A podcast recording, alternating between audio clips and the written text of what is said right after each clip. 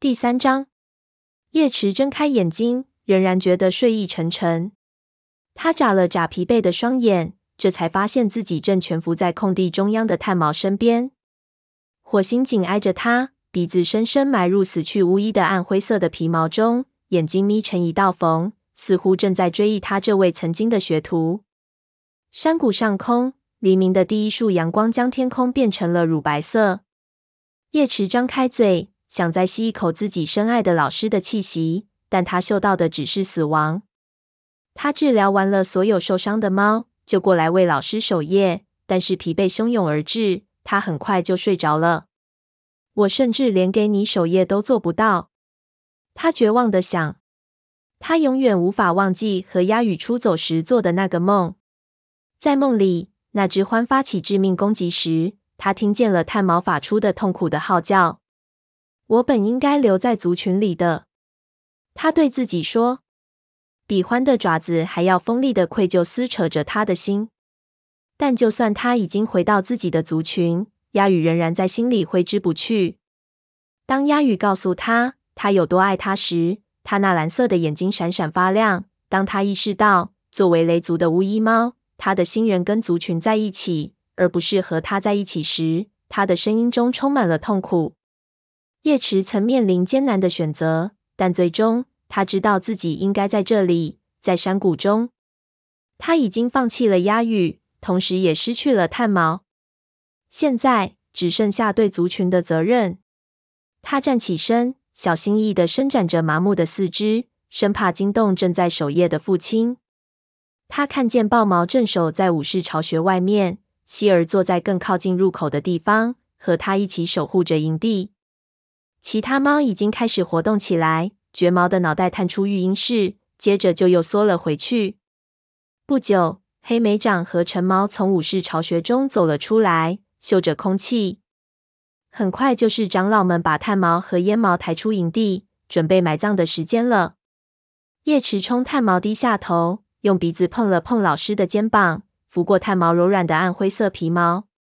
他闭上眼睛，努力想感受到炭毛的灵魂。但是他头顶上方的天空越来越亮，星族武士们正在消失。炭毛，告诉我，你依然和我在一起。叶池努力想象自己穿行在群星中，两侧的银色皮毛拂过自己的身体，但是却嗅不到炭毛熟悉的气息。炭毛是不是因为他和鸦羽离开雷族，才拒绝见他的？难道连在梦里也听不见老师的声音了吗？炭毛。对不起，真的对不起。他心中哭喊道：“不要这样抛弃我，我能行的。我就算不用眼睛看，也可以抬我的族猫。”长尾的声音打断了叶池绝望的祷告。他睁开眼睛，看见三位长老走了过来，鼠毛在前，金花领着长尾走在后面。你当然不需要，鼠毛附和着。我们一起抬它，不用担心。火星从炭毛的身边站了起来。他受了伤，再加上疲劳，动作显得很僵硬。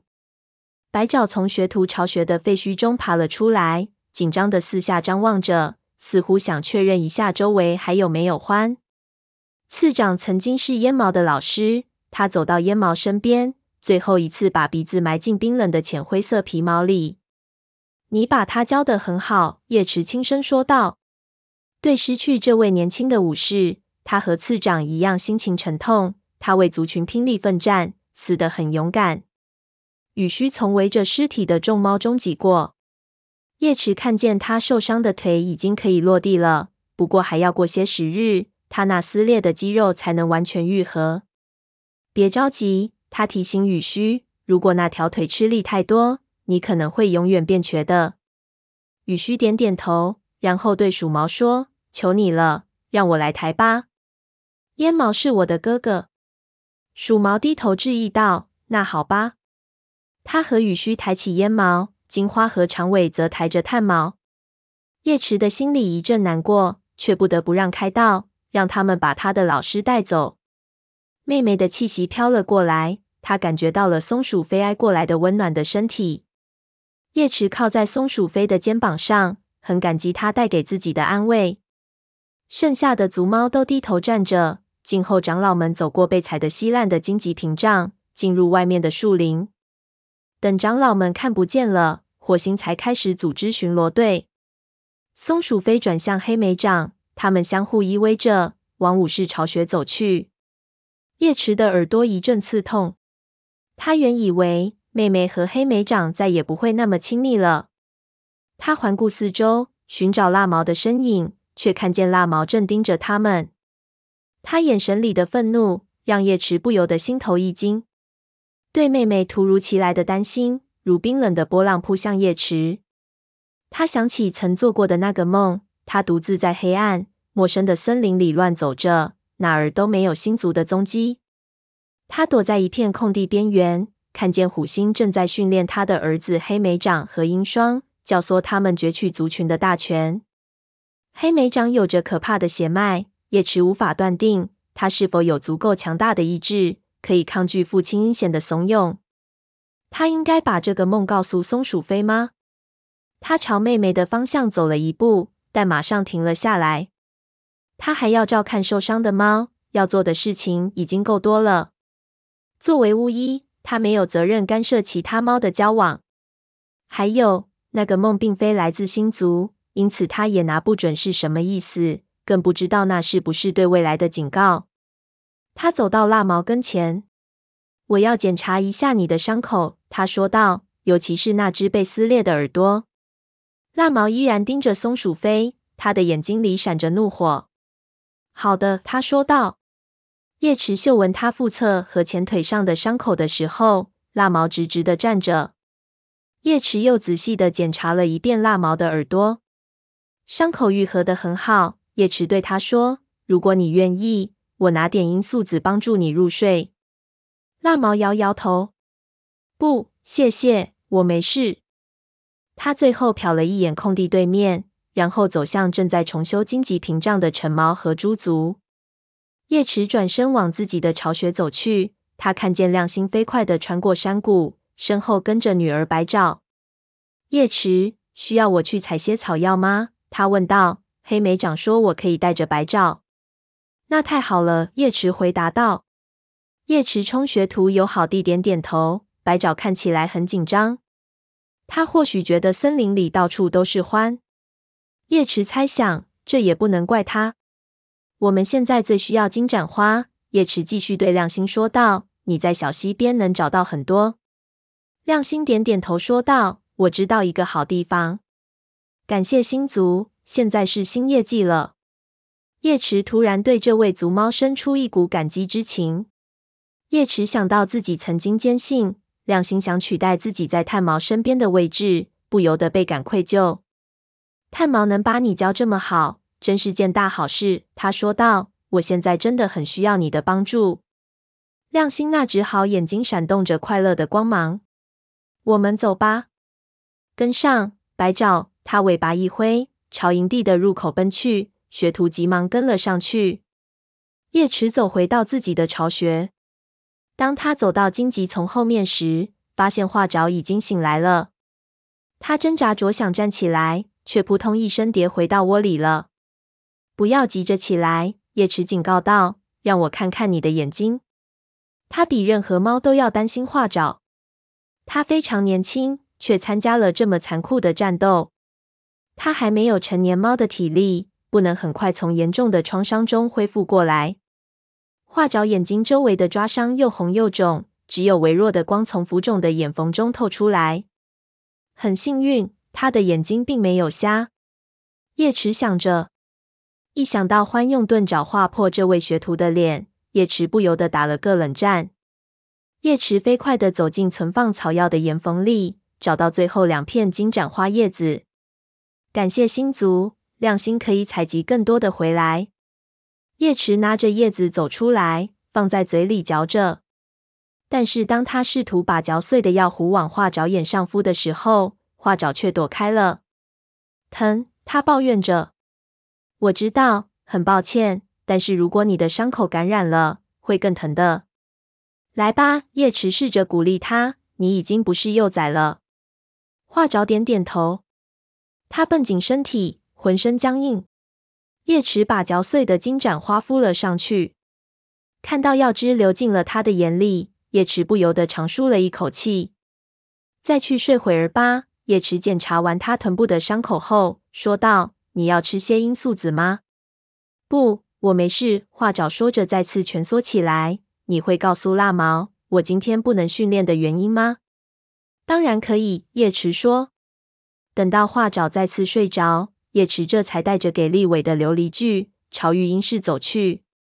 没走多远，他就看到豹毛和希儿嘴里衔满猎物，回到了营地。这才意识到自己已经很饿了。他几乎想不起来上一次吃东西是什么时候了，肯定是和鸭羽从山里急着赶回，通知族群有欢来袭之前。他朝豹毛和希儿走去，猎物已经堆成了一个小堆，说明这两位来访者早上干得有多么辛苦。你好，希儿冲叶池打着招呼，我正打算往你的巢穴送些猎物呢。不用了，谢谢。如果猎物够的话，我就在这里吃。叶池放下琉璃锯，说道：“立伟和长老们吃了没有？我现在就给他们送过去。”豹毛说道：“叶池想吃什么就吃什么。收获的猎物很多，沙风和云尾也出去狩猎了。”说完，他叼起两只老鼠，朝育婴室走去。希尔带着更多的猎物给长老们送去。叶池挑了一只田鼠。他刚要蹲下来吃，猪足和蜡毛走了过来。猪足飞快地看了叶池一眼，尴尬地低下了头。看到你回来了，真好，他轻声说道。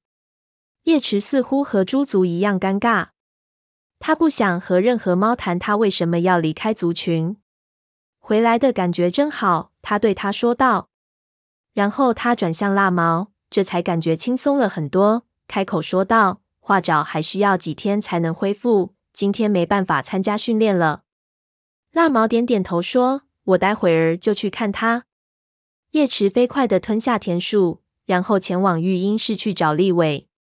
湛蓝的天空上飘着几朵白云，太阳已经爬过山谷上方的树梢，照在叶池的身上，暖洋洋的。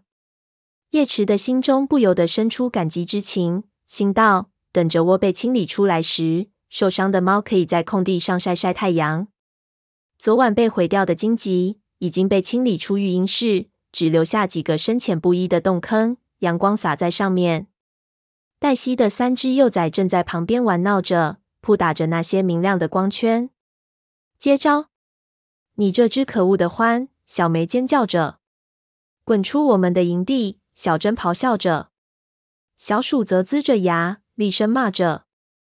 够了！黛西的尾巴圈住三只幼崽，把它们往身边拉。如果想玩得过瘾，你们就到外面去。你们吵到立伟了，别忘了他的孩子还很小。是的，我们再也不是年纪最小的猫了。小梅自豪地说道：“我们很快能当上学徒了。”黛西没有吭声，但是叶池在这只来自马场的猫的眼里看到了犹豫。小梅的头从黛西的尾巴下探了出来。你好，叶池。他打着招呼。你去哪里了？我们都很想你。你的风族朋友打算和我们一起住吗？嘘。黛西用尾巴尖飞快地弹了一下小梅的耳朵，不让她说下去。现在不要打扰叶池。你没看出来他很忙吗？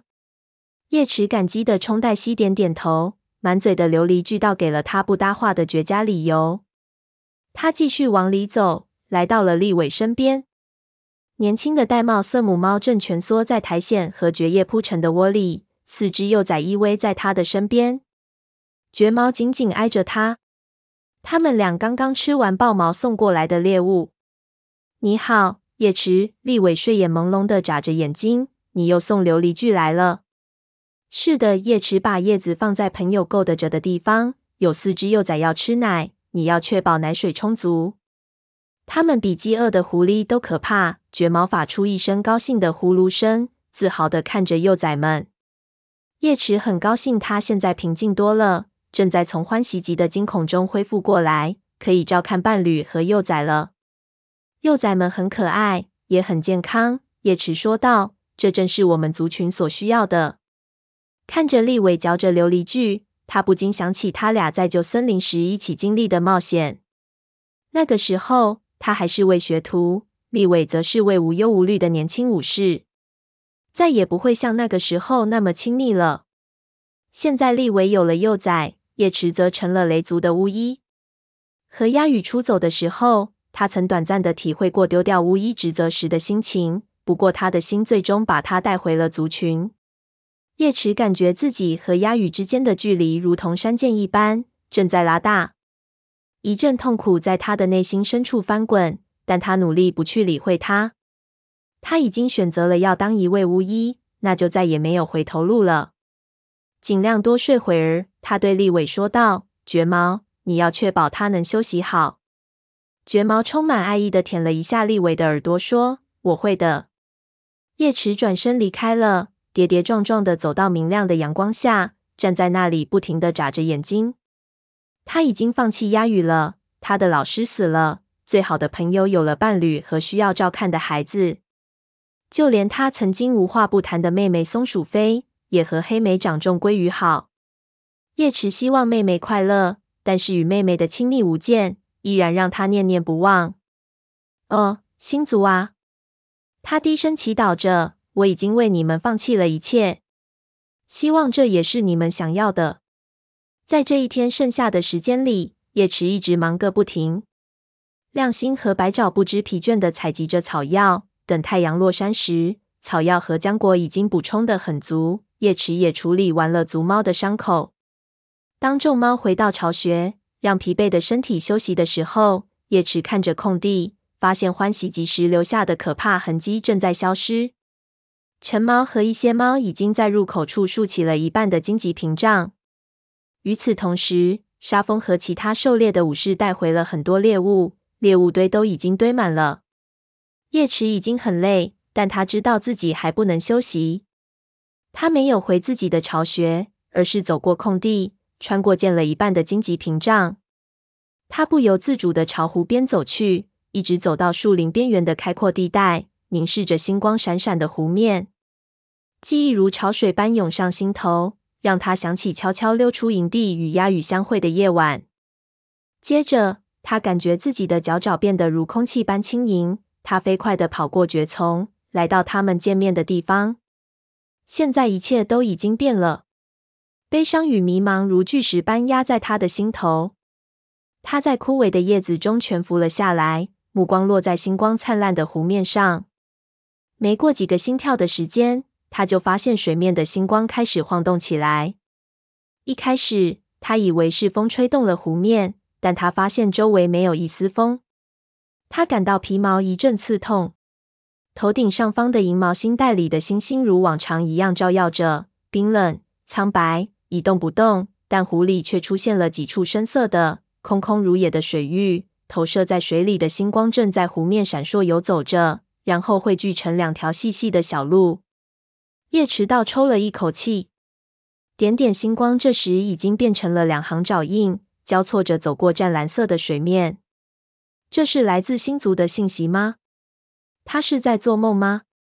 叶池注意到星光灿烂的爪印尽头有什么东西在动。他凝神静气，看向湖的那边，是两只猫，它们正背对着他向前走去，更多的星光在它们身后升起。起初，这两只猫影影绰绰的，很模糊。叶池睁大眼睛，仔细辨认着，希望他们是星族的武士。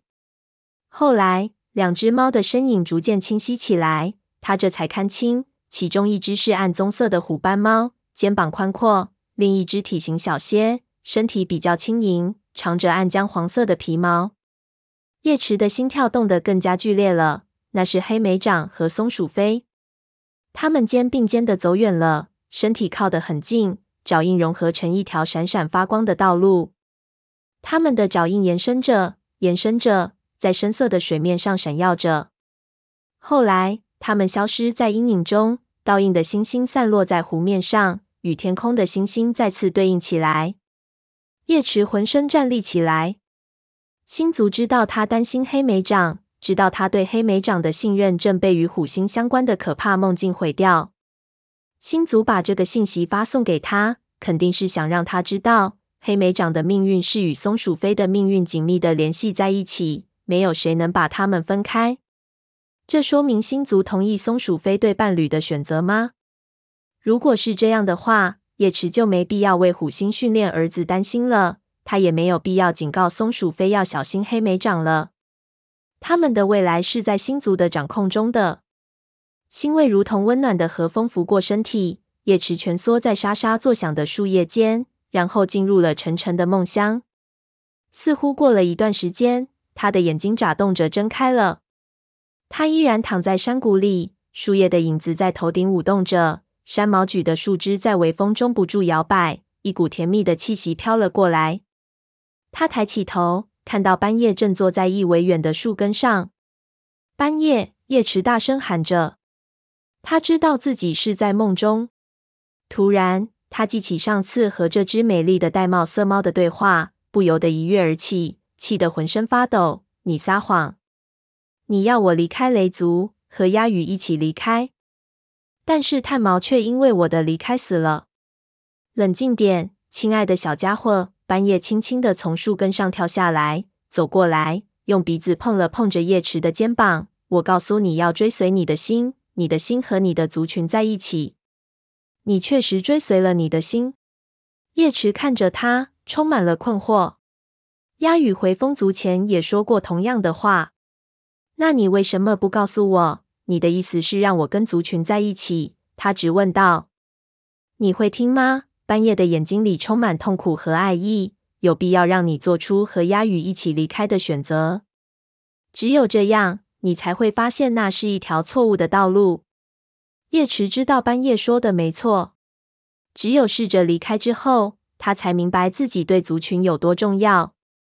可是炭毛死了，他痛苦地重复道。炭毛知道要发生的事情，半夜说道。他也知道该来的怎么也无法避开。就算是星族也无法改变，这就是他为什么没有阻止你离开的原因。你觉得你留下来，情况会有什么不同吗？我觉得会。叶池坚持道：“如果我知道会这样，我就绝对不会离开他。